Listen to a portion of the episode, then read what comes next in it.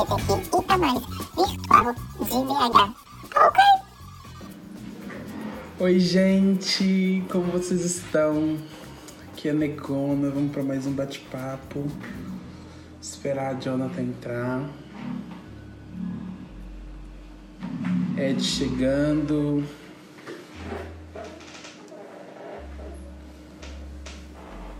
Vamos começar esse bate-papo. Se vocês já tiverem perguntas que envolvem o tema, vocês já podem ir mandando, tá?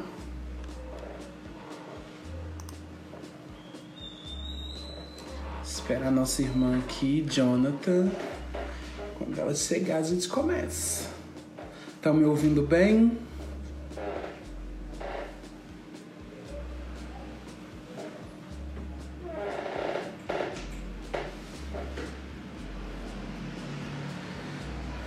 Estão me ouvindo legal? O som tá legal? Como é que tá aí? Arrasou.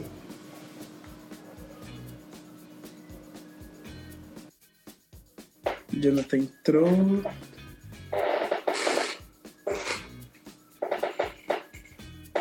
Convidei ela. E... aí, gata? Como que você tá? Tô bem, você? Tô bem também. Você tá me escutando direitinho?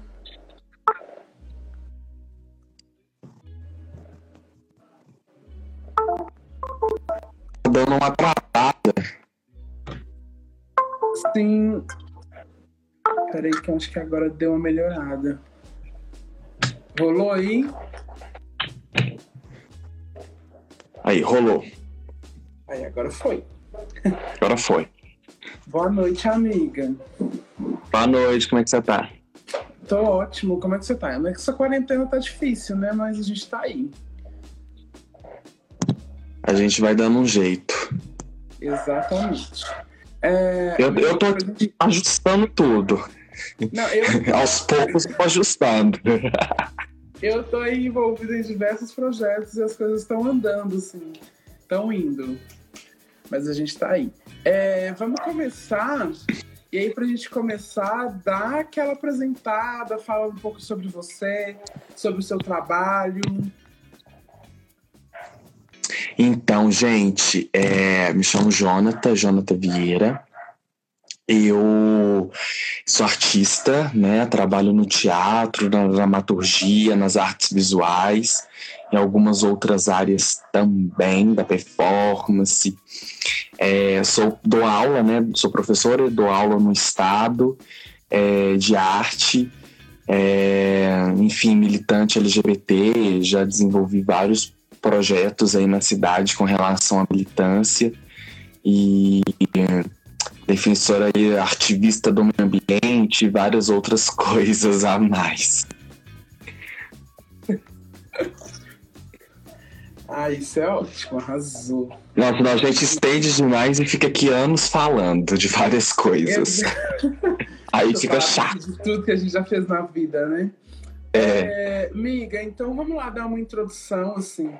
Vamos falar um pouco sobre a live, né? Para quem tá entrando agora e não sabe muito bem o que, que tá acontecendo, a gente vai falar um pouco sobre representatividade negra né, nas paradas LGBTs. E aí eu queria que você falasse um pouco, porque você tem toda uma construção da parada LGBT negra de BH, né? Você estava envolvido. E aí Sim. fa- fala um pouco pra gente de como foi, é, como foi o processo de criação, como surgiu a ideia. Então, a ideia é, é muito engraçado porque várias pessoas de diversos é, lugares, não só de Belo Horizonte, mas do país, começaram a almejar, né, a, a desejar uma, uma parada negra, né, porque a gente vê uma representatividade é, quase nula, né, nas paradas que a gente tem Então, existe uma, uma necessidade, assim, um desejo de fazer uma parada que seja essencialmente negra, organizada por pessoas negras, é, para poder dar uma resposta aí a essa invisibilidade, a essa falta, a essa falta de, de diálogo, muitas vezes, né? Enfim, nas paradas convencionais. Então, a gente começou a observar que tinha é, vários projetos assim pelo país de desenvolver uma parada negra, mas ainda não saiu da forma que nenhuma, né, nenhuma ainda aconteceu da forma é, que a gente deseja. E eu, ano passado, né, em 2019, é, aconteceu um projeto super legal aqui em Belo Horizonte, que é o projeto Protagonismo LGBTI em Foco. É um projeto que foi organizado pelos Celos, que juntou militantes é, do movimento de diversas partes de Minas Gerais, aqui em Belo Horizonte, para dois seminários de advocacy. Uhum. E a partir dali a gente teve que desenvolver um, um projeto, né, com é, para desenvolver um projeto para poder é, realizá-lo e no seminário final poder dar essa devolutiva. Então, obviamente, a galera preta que estava ali presente se juntou e a gente falou: não, agora nós vamos. É, agora essa parada sai, né? Agora a gente faz ela sair, porque juntou muita gente massa, muita gente legal ali. E, e tinha um espaço né, propício para isso. Então, assim, tinha gente, uhum. é, a gente tinha uma estrutura mínima para poder acontecer e tudo mais. É, mas lembrar que em 2018 já tinha algumas movimentações, algumas articulações sendo feitas, né? Tiago Santos, uma galera aí estava já se articulando para poder fazer essa parada acontecer, para poder é, realizá-la. E aí no ano de 2019 a gente tem esse projeto, a gente inicia é, os processos de, de construção, só que é interessante lembrar que ano passado foi o ano em que o Bolsonaro assumiu o governo. Então a gente, é, isso era abril, então nós estávamos ainda muito preocupadas, assim, sem entender como que funcionaria as paradas, porque ali em abril não tinha acontecido nenhuma parada LGBT ainda, né? uhum. né? Então a gente estava ainda curiosas, assim, tentando entender como que o governo lidaria com as paradas, né, LGBTs. É, como que seria a violência, a gente não acreditava que iria ter um, uma proibição institucional. Mas é, e, obviamente o governo ele estimula o ódio né, nos pequenos grupos, na polícia, em algumas frentes do poder público. Então a gente ainda estava tentando entender, mas construindo essa possibilidade de parada. E aí quando chegou no meio do ano, a gente entendeu que seria muito difícil de botar a parada com tudo que ela precisa é, na rua. Então, porque estava tendo várias burocracias, uma dificuldade imensa com o poder público. Uhum. É, nós tivemos uma, uma contribuição muito grande da prefeitura, mas, ao mesmo tempo, uma burocratização. Né? Então você tem uma burocratização com o corpo de bombeiros, com a polícia, com a BH Trans, com a emissão de alvará né? Então a gente e vários a gente estava vendo vários projetos e grupos e é, coletivos que já têm trabalhos, né, que acontecem na rua, como festas uhum. e coisas do tipo, e que estavam sendo proibidos de fazer, né, por causa da polícia, às vezes tinham alvará pago, mas a polícia não deixava acontecer. Então a gente vendo aquilo, nós entendemos que é, colocar a parada na rua em 2018, em 2019 seria um equívoco, porque a gente, obviamente, é, correria o risco de não, de não sair, né, de, de ter uma, uma, um evento barrado ali de última hora, é, iria ter gastado assim dinheiro, energia e tudo mais para a coisa não acontecer. Então, é, finalizando, para não prolongar tanto, é, nós decidimos é, desenvolver um seminário. Então, festival, na verdade. Nós decidimos desenvolver o Festival LGBTI em Foco, que aconteceu no CRJ.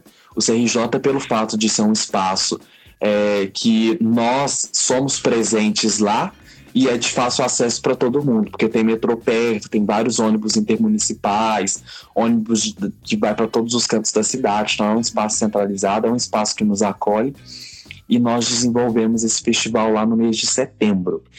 É, e tínhamos aí um desejo de desenvolver essa parada no ano de 2019, ela na rua, mas aí veio o coronavírus e isso também eu acho que vai ser meio difícil. A gente vai ter que reinventar aí essa, essa forma de fazer. Sim, é, muita coisa que você fala, assim, a gente passou também na parada LGBT que a gente fez aqui no aglomerado da Serra.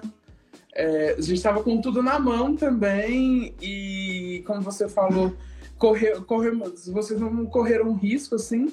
A gente pensou em fazer e tal, e quando estava tudo pronto, alvará, é, corpo de bombeiro, tudo ok, a gente com a documentação toda na mão para a parada acontecer. No dia, 30 minutos antes, a polícia chegou no local e não deixou a parada acontecer. E aí, tipo assim, foi um, um, um movimento muito foda, assim, porque são ah, para você fazer essas coisas, por exemplo, um evento grande, né, no centro, você não tem muito empecilho.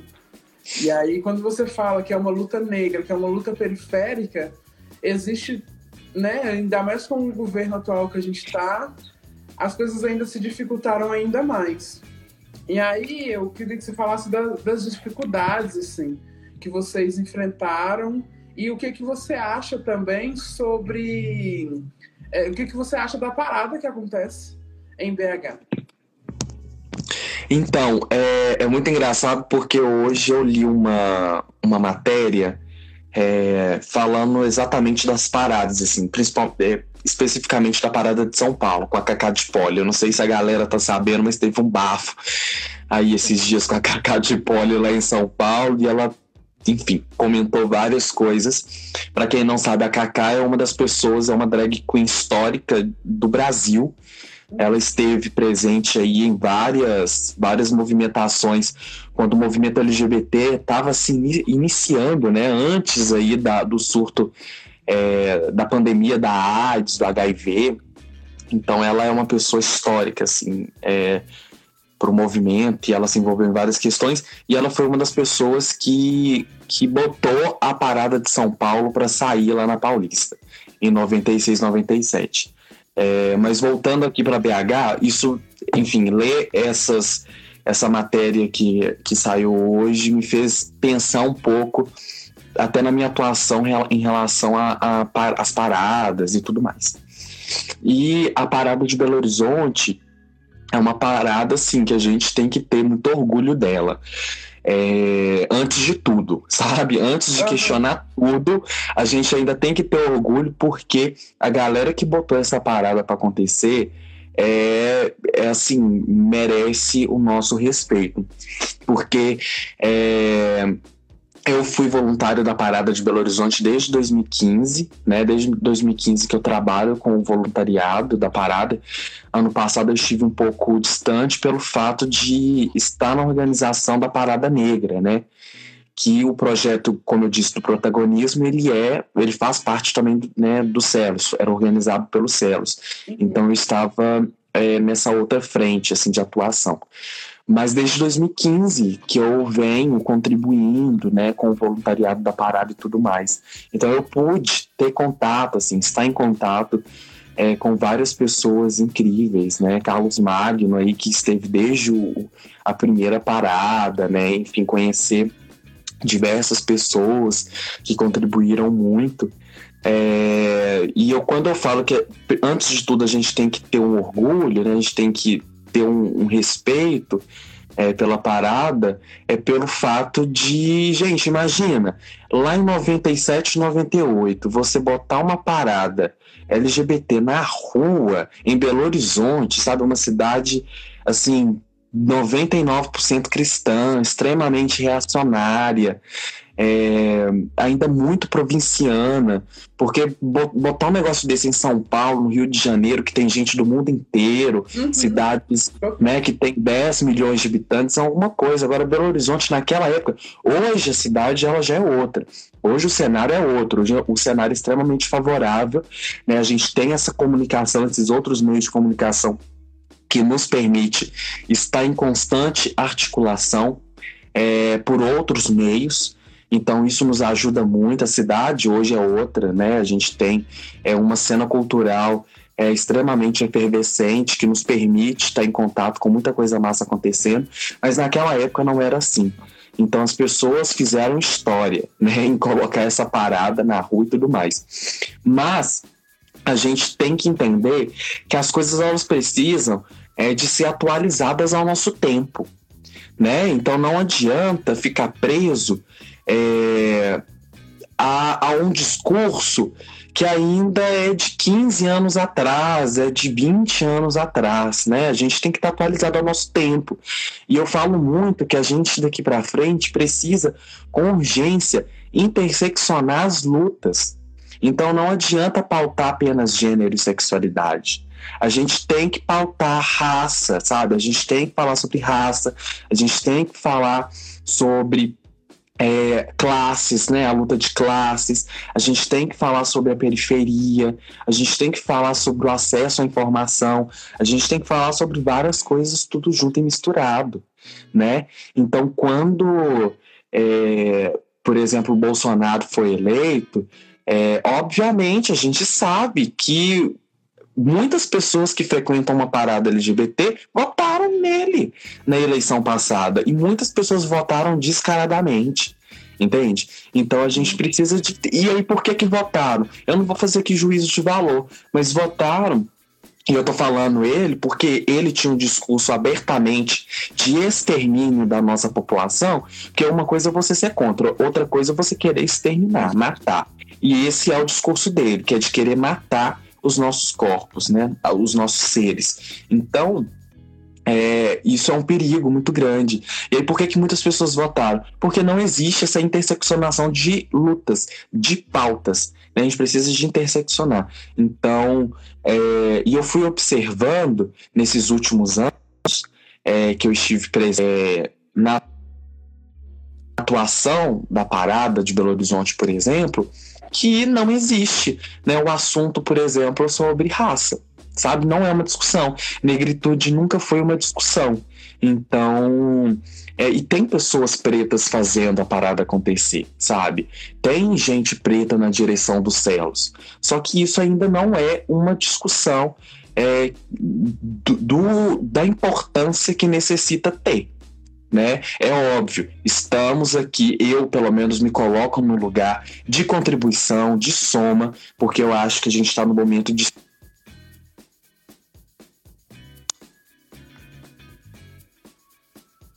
para as pessoas que fizeram, para as pessoas que estão aqui há mais tempo.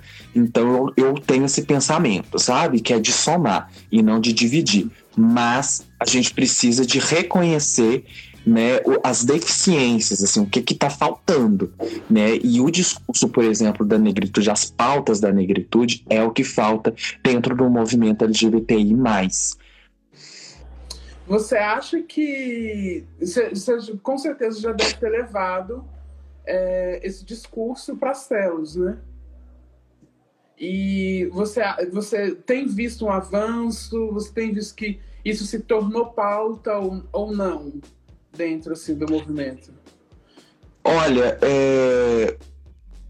falando de celos, é, ano passado teve um, um, processo formativo sobre HIV e uhum. ISTs que eu participei, foi algo bem recente ainda, foi em, em outubro do ano passado. E e a gente tinha acabado de, de fazer o, o, festival Negritude LGBTI em Foco, e como eu disse, o festival só foi possível porque teve o protagonismo LGBTI, que foi um projeto desenvolvido pelos Celos. Então, uhum. a gente é isso, a gente tem que reconhecer né, as iniciativas que são feitas para alavancar outros projetos. Então, é, a parada, ela, se ela, se ela tivesse saído na rua, ela iria sair assim com é, total parceria, né, dos Celos, por exemplo. E naquele momento, como o festival saiu, como o festival aconteceu, com total parceria.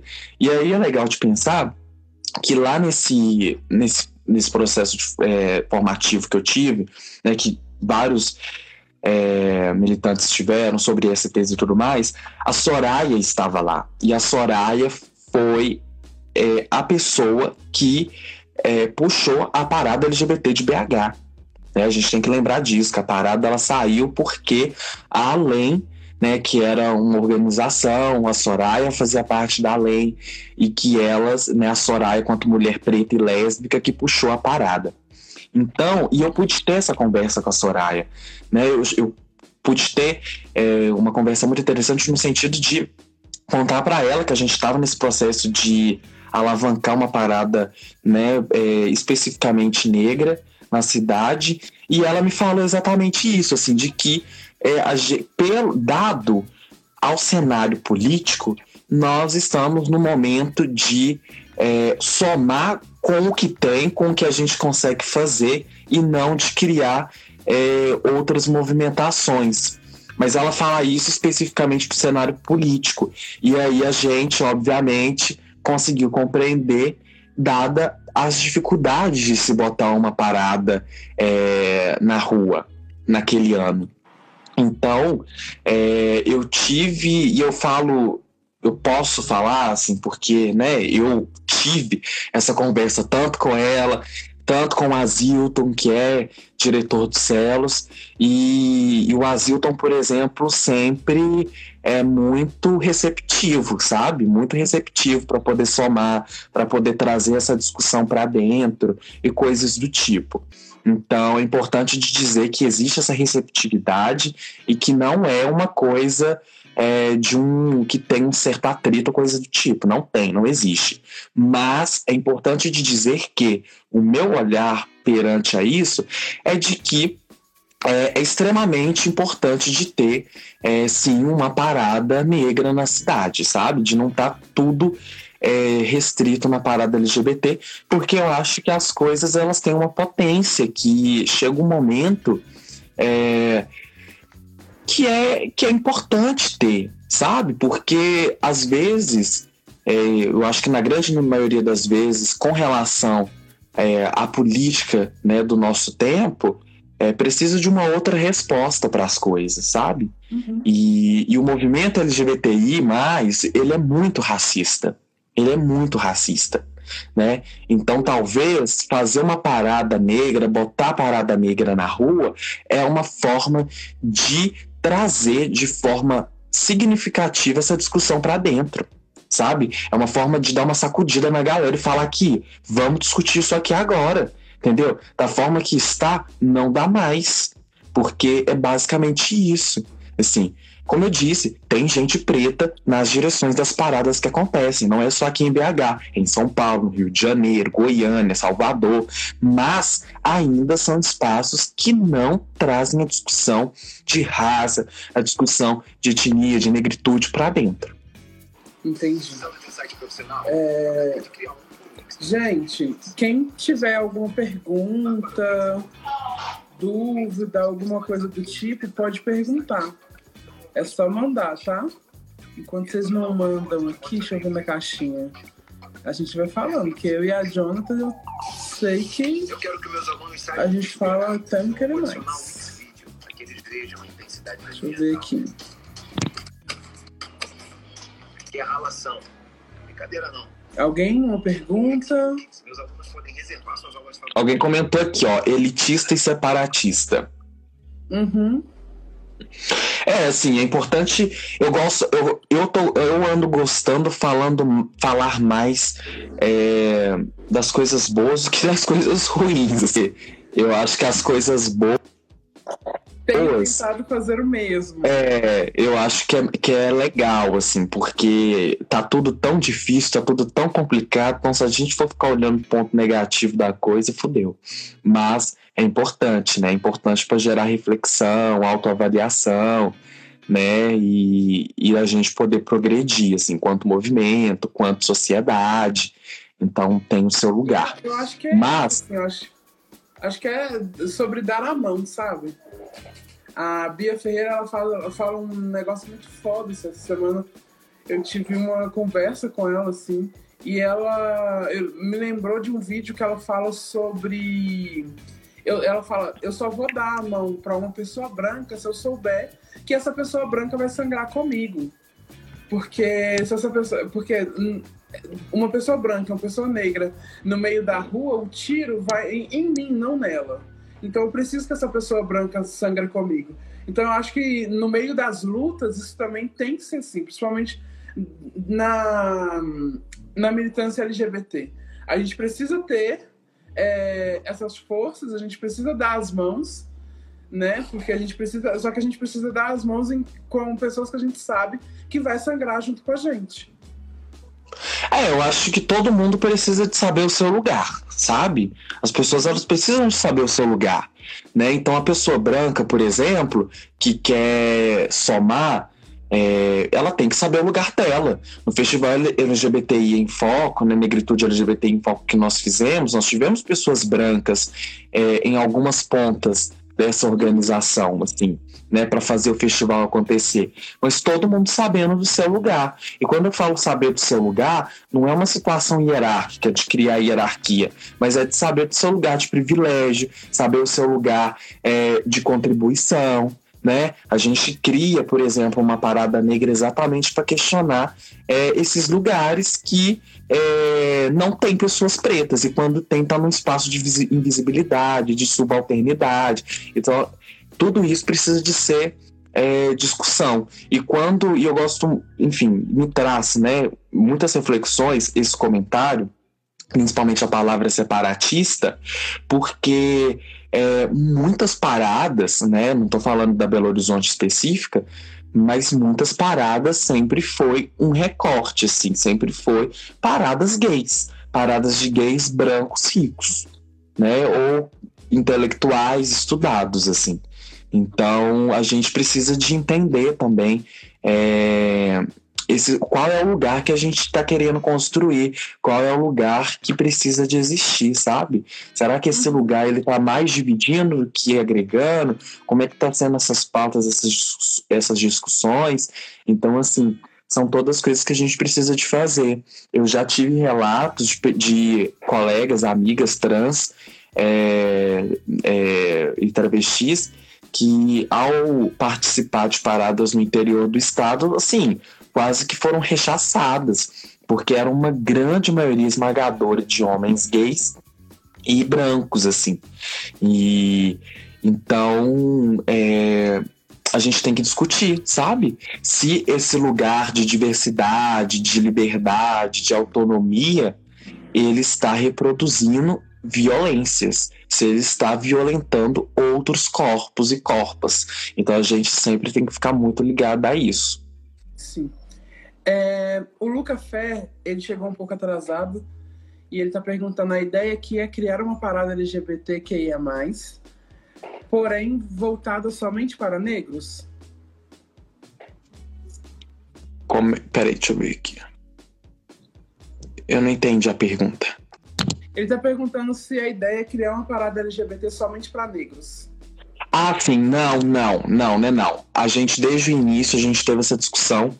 É, o nosso objetivo era é, a organização ser totalmente negra, mas a parada ser livre, né? A parada ser um espaço livre, assim.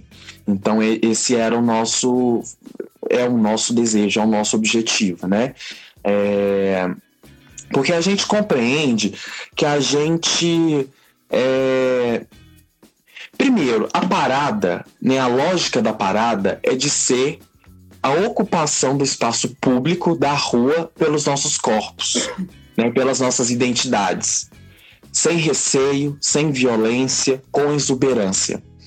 É, então, é, e a gente sabe que a gente não está num país 100% negro. Né? A gente está num país que tem pessoas brancas, a gente está num país que é cosmopolita, que tem gente de outras, outros lugares do mundo.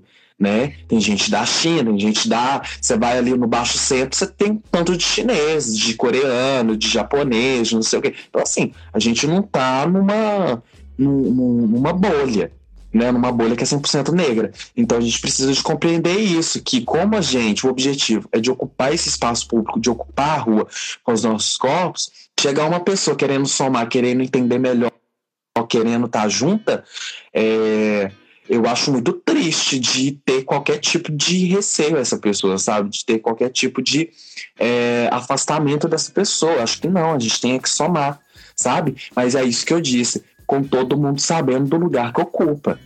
Né? E como você falou também, um pouco mais atrás, é óbvio, uma pessoa branca é, numa parada negra, ela, ela pode ser uma aliada, uma aliada importante. E a gente está vendo isso nos movimentos dos Estados Unidos, quando uma fileira de mulheres brancas protegem a galera preta que está protestando. Né? Quando vê a polícia, todos os brancos se juntam e fazem um cordão para a galera preta continuar manifestando sem qualquer risco de agressão. Então, é saber esses lugares. Eu penso por aí, sabe? Sim. É, e galera, eu desativei os comentários porque não estava dando para ver o, o, rosto da Jonathan direito, então aí vocês comentam pela caixinha de perguntas. Inclusive tem perguntas aqui. Como vocês acham que, que pode trazer essa conscientização preta?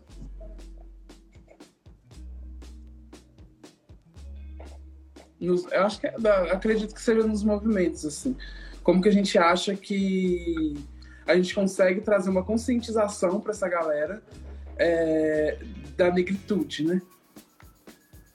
Essa, essa foi uma das grandes questões também que nós tivemos na época, porque a parada, ela é, eu, eu acho assim, né, na, a minha opinião e o que nós conversamos em relação à parada LGBTI negra de BH, né, é, teve várias pessoas.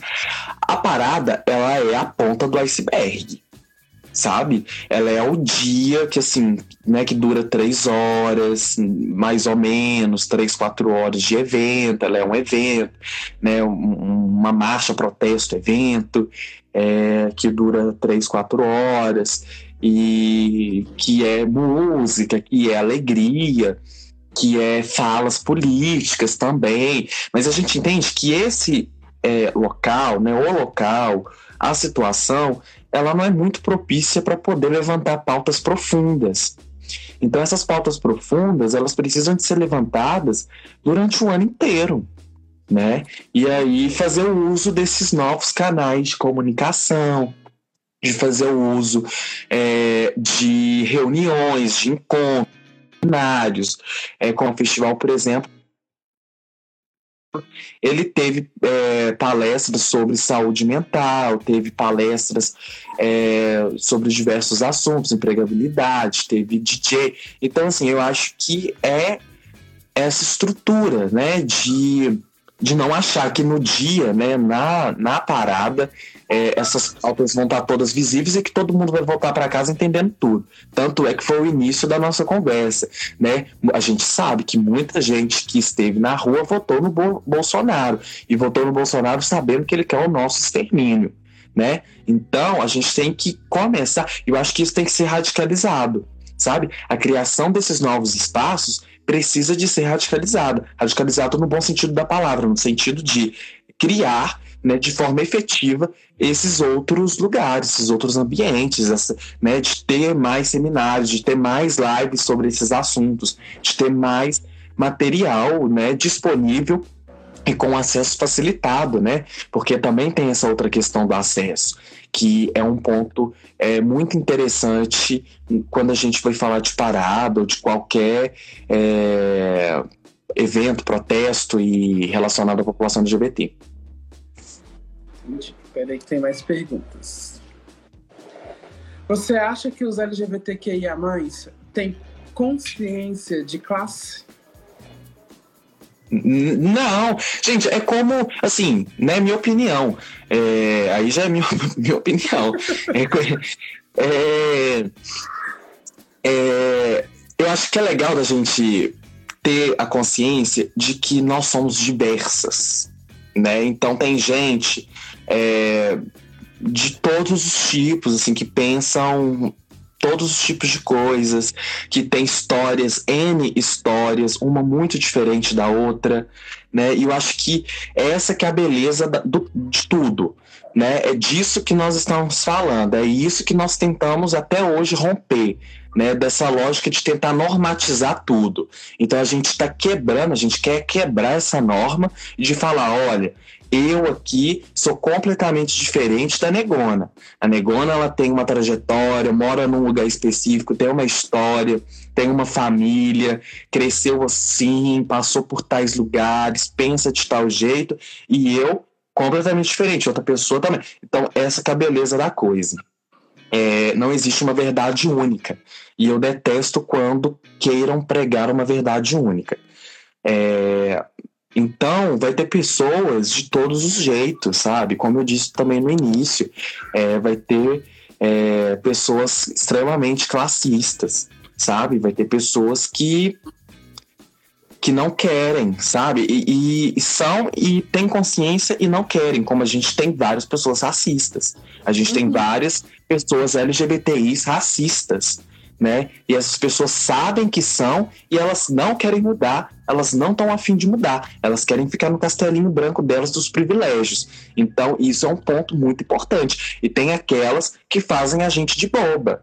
Né? Não tem muito tempo que surgiu aí na rede um militante, um militudo aí da cidade que passou por vários movimentos, né, bem branquinho e que fraudou conta na UFMG, entendeu?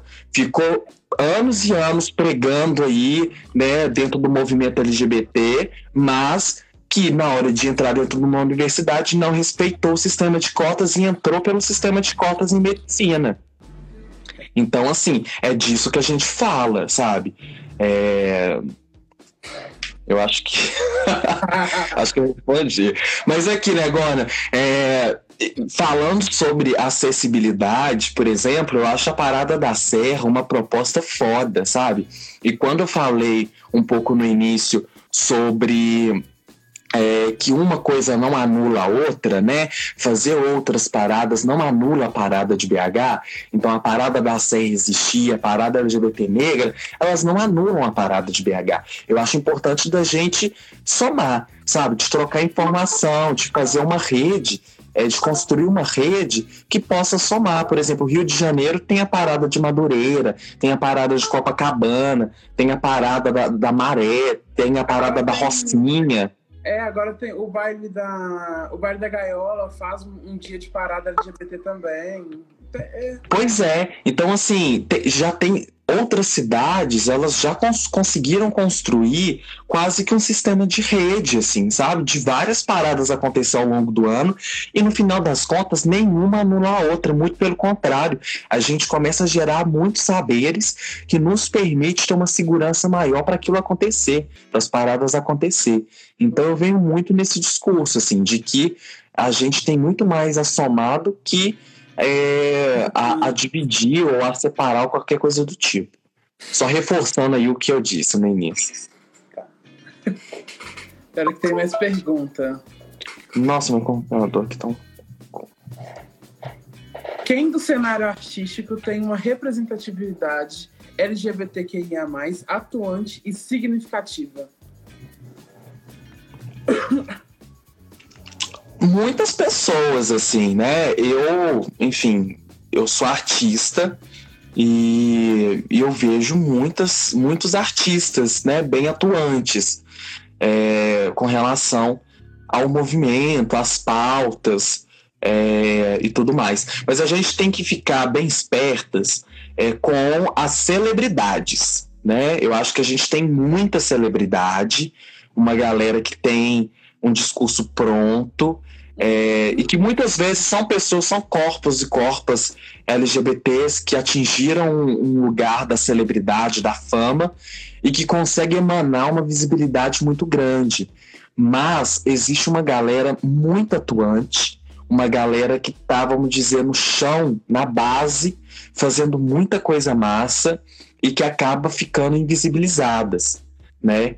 Então, isso é bem, bem legal, bem importante de, de compreender. Igual a Parada da Serra tem vários artistas é, que, né, que participaram, que participam desse movimento, na Parada LGBT e Negra também, é, na Parada de BH tem muitos artistas envolvidos, né, e a Parada, por exemplo, de BH, que tem quase 25 anos de, de atuação e existência, ela é, tem, é, ela, ela ela abre o palco, né? O palco da parada é ocupado por artistas daqui, artistas de Belo Horizonte. Então isso também é algo muito interessante que acontece e que a gente não pode excluir, porque isso é uma forma de dar visibilidade para esses artistas que estão no chão, na base, né, desse movimento, atuando e tudo mais, e que precisam de visibilidade. E isso eu acho que é uma forma super legal, sabe?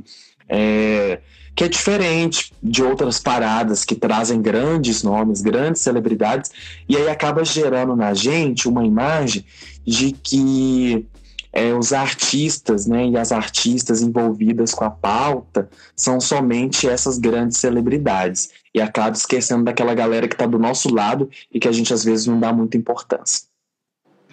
É. Galera, mais perguntas? Os outros já estão aqui, ok. Ah, eu acho que é muito sobre isso, assim. Eu acho que a gente tem muito a construir. Esse ano também a gente ia fazer a parada LGBT da Serra. É... Só que não rolou, infelizmente, né? Nosso momento atual não permite.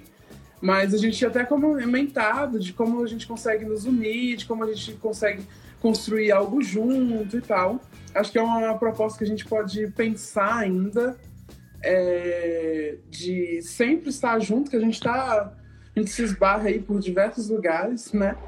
É, eu acho isso foda pra caramba.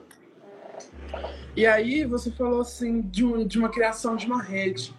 É, eu acho isso muito foda e eu acho que a gente tem que tem muitas eu conheço muitas pessoas assim que gostam mesmo dessa separação, de falar, ah, eu não trabalho com fulano de tal, eu não trabalho com ciclano, então eu não vou construir junto com ele.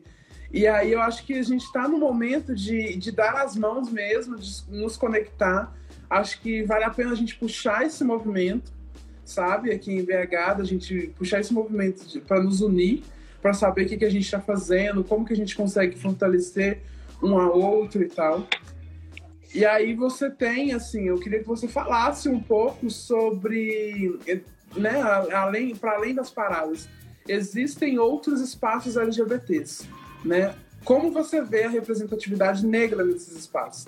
Seja, por exemplo, você é da área do teatro, como é a relação, como é essa relação, sabe? É, é, tô vendo que essa imagem travou, travou não. é, olha, é uma loucura, porque é, eu tenho é, um, um, trânsito bem legal, assim, na cena cultural da cidade. É, porque né, eu tô ligado ao teatro, às artes visuais, à performance e, e acompanho né, a cena cultural. Então, é, eu observo que, que aí é onde entra quando eu falo que é necessário, é urgente interseccionar as lutas, é por causa disso, sabe? Porque muitos espaços estão na região centro-sul. E muitos espaços da arte, da cultura na região centro-sul, quem tem acesso é quem mora na região centro-sul, ou que mora, ou que está próximo, né? Exatamente. E essas pessoas são quem? São as pessoas brancas, né? Então, é óbvio que vai ter uma, uma uma falta de pessoas pretas nesses lugares. Então, é, é uma lógica que, por exemplo, não dá para a gente só pautar gênero e sexualidade isolado. A gente tem que pautar também acesso, né, é, acessibilidade é, e as situações de classe mesmo e tudo mais. Então, é, é um pouco disso, assim, eu sinto falta, sabe? Os teatros são todos brancos, as companhias de arte são todas brancas, as produtoras são todas brancas, sabe? Isso é uma realidade. Às vezes eu entro dentro de um teatro com 200, 300 lugares cheios e tem 15, 10 pessoas pretas, né, que são as mesmas pessoas que a gente já conhece, que a gente já sabe, que também isso é um outro ponto, né, porque muita gente preta que frequenta esses espaços, é, elas têm acesso, assim, têm acesso à informação, né, já, já tiveram uma formação, na grande maioria das vezes é da área artística, mas as outras pessoas pretas, sabe, que são é, domésticas, que são pedreiros, que são é, encanadores, que trabalham com diversas N outras profissões e que estão na periferia. Será que essas pessoas estão tendo acesso a esses espaços também? Na minha, no, no, no, na minha vivência, não estão. Sabe? Não estão e não existe nenhuma, nenhuma movimentação do setor cultural da cidade de aproximar essas pessoas, sabe? Isso não existe, sabe? É, a estrutura ela é racista. A estrutura ela é racista. A estrutura da arte é, que a gente tem, ela é racista. E a gente só vai desconstruir na hora que a gente sentar e trazer o debate de forma verdadeira e sincera. E atuar, sabe? E atuar para alterar essa estrutura e essas lógicas. É, nego, quanto a você falou do, das instituições públicas, ah, das instituições públicas. É, eu queria saber como que foi assim o processo, o diálogo, como que é, que eles justificavam para vocês, por exemplo, a não liberação de um alvará, a não liberação de uma ah, rua, a não liberação de é, de espaço, a não liberação de verba, essas coisas assim. Como que como que se deu esse processo? Para vocês? Assim? Como que o poder público respondeu? É, dinheiro é uma coisa que a gente nunca teve, não tem, e a gente teve que lançar assim um corre-corre para conseguir 500 reais para pagar som, para pagar transporte, para pagar umas coisas. Então, assim, gente, é uma loucura, sabe? É tudo, foi tudo na tora produções mesmo, sem grana e sem grandes estruturas. É importante dizer isso. Porque o povo vê algumas imagens aí acha que o povo é milionário, né? Não. A gente é, tá aí tentando é, tudo sem dinheiro, fazendo as coisas sem dinheiro. Mas as dificuldades. É, o Alvará, a gente teve uma, uma contribuição muito grande é, de dentro da prefeitura, né, com o centro de referência LGBT é, e tudo mais. Então a gente teve uma, uma comunicação boa e, e o alvará ele ele sairia assim de forma é, 0800 sem ter que pagar e coisas do tipo uhum. é, mas nós não chegamos a fazer alvará porque a gente decidiu em fazer o festival né que não precisa de alvará porque ele foi dentro do CRJ não precisou de alvará uhum. é, mas é uma burocracia muito grande porque alvará gente é uma coisa assim é, tem um time de 30 dias para análise, e aí depois é mais 15 para fazer tal coisa, e aí tem que passar pelo corpo de bombeiros, tem que passar pelo, pela polícia militar, a polícia militar tem que dar o, o bater o martelo, tem que dar autorização. E aí, em termos de parada, porque a parada parada, ela é um, um, um evento, ela é considerada um evento é, tem uma categoria. A parada, quando ela sai, quando ela desloca, ela é uma outra categoria.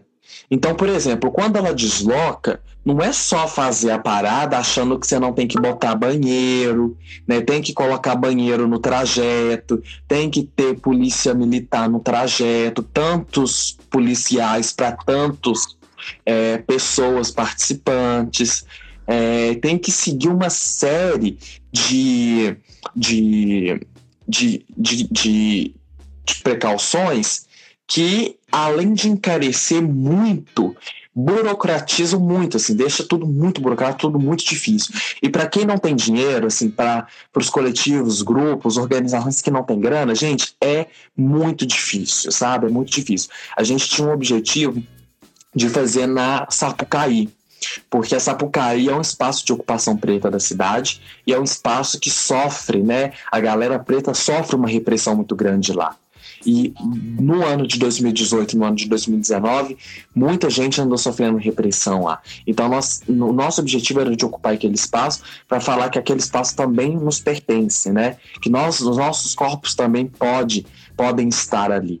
Então, nosso objetivo era de fazer na Sapucaí. E, e por exemplo, para fazer a parada na Sapucaí, de uma ponta a outra, a gente tinha que cobrir toda aquela mureta com gradil. E o gradil, ele é caríssimo. A gente tinha que colocar banheiro no trajeto. E o banheiro, ele é caríssimo. E, e várias outras coisas que a gente tinha que fazer. Então, o trio elétrico, o trio elétrico, ele tem que ser um tipo muito específico, porque se não for aquele tipo que eles querem, a polícia militar não e o corpo de bombeiros não deixa o trio sair. E nós tivemos isso muito no carnaval, por exemplo. E aí, gente, entra nas questões também políticas. Porque às vezes está tudo certo, mas alguma coisa que eles identificam que pode barrar, eles barram. Porque tem muita gente reacionária nesses espaços e muita gente que não quer o, o, o, a movimentação que nós é, provocamos e fazemos. Então, é, é, muito, é tudo muito difícil, tudo muito difícil, tudo muito complicado, sabe? É, e quando sai, quando acontece, é na raça, na tora. Verdade. Isso é muito complicado, assim, porque a gente, na parada LGBT da Serra, eu e a Kika, assim, a gente tirou a maior parte das coisas do bolso então, onde não podia para poder pagar. E aí a gente ficou muito triste, né? Com o cancelamento, assim, da parada, em, com 30 minutos de antecedência, que até então estava tudo ok. O quanto que o poder público faz questão de fazer isso, né? Aqui na Serra a gente já tem o costume de fazer baile funk e tal. Então a gente sabe que a gente sabe que eles quando eles querem é, não deixar a coisa acontecer, eles não deixam. Portanto, a gente estava com a documentação na mão, não aconteceu. Aí a gente fez um, uma parada LGBT aqui dentro da associação mesmo. Foi o que a gente conseguiu fazer assim de última hora. Mas assim, são gastos e gastos que a gente que não banca, não banca aquilo que a gente tira do bolso. Exatamente. A gente conseguiu assim algumas parcerias, né? É, por exemplo, banheiro químico, a gente conseguiu alguns, mas não, ainda não era suficiente. Então, assim, foi muito, muito complicado, assim, fazer um, um rolê, sabe? E, amiga, a gente tá chegando, terminando já. Já, menina, parecia que, tá, que é 10 minutos. e aí, você quer falar mais alguma coisa que não foi falado? Deixar um alô? Ai, gente, eu falei muito, né? A gente, assim, a gente conversou muito, o papo foi bom. É, que possa ter outros espaços como este para a gente estar tá dialogando, tá conversando sobre, né, tá contando um pouco aí dos processos do lado de dentro, que às vezes a gente vai pra parada, bebe, fica louca, e é uma maravilha, mas a gente não tem a, a noção do do tanto que é difícil de botar uma, uma, né, uma parada na rua, de fazer um evento, um evento que seja acessível, público, né, gratuito. Então é muito difícil. Apoiem, nos apoiem, apoiem os artistas locais, as produtoras locais, a galera local, né, a galera preta local. Tem muita gente aí na cidade fazendo muita coisa massa. Bora é, apoiar essa galera, compartilhar o, os nossos conteúdos. Né? A gente está no momento de, de pandemia, que a rua é, não é o nosso espaço de atuação por agora, então a gente está muito concentrada nas redes sociais. E, e, é, e, é, legal de compartilhar os nossos conteúdos, de é, alavancar essas pessoas porque para que fazer com que as nossas pautas, as nossas discussões cheguem em mais pessoas, cheguem em pessoas que muitas das vezes não têm acesso à informação. Então, é, fica aí o meu, o meu pedido, assim. E, e, no, e tá junta, né? Tá junta, tá somando, todo mundo sabendo do seu lugar. É, para que a gente possa construir aí um novo país, né? Porque esse que tá não tá bom, não esse que tá não tá legal, não. Então a gente precisa de construir um outro país, um país que seja é, mais igualitário que respeite a diversidade, que reconheça a nossa diversidade, sabe? Um país que seja menos violento ou que não seja violento, né? Que a violência tá assim assustadoramente terrível, principalmente nas quebradas.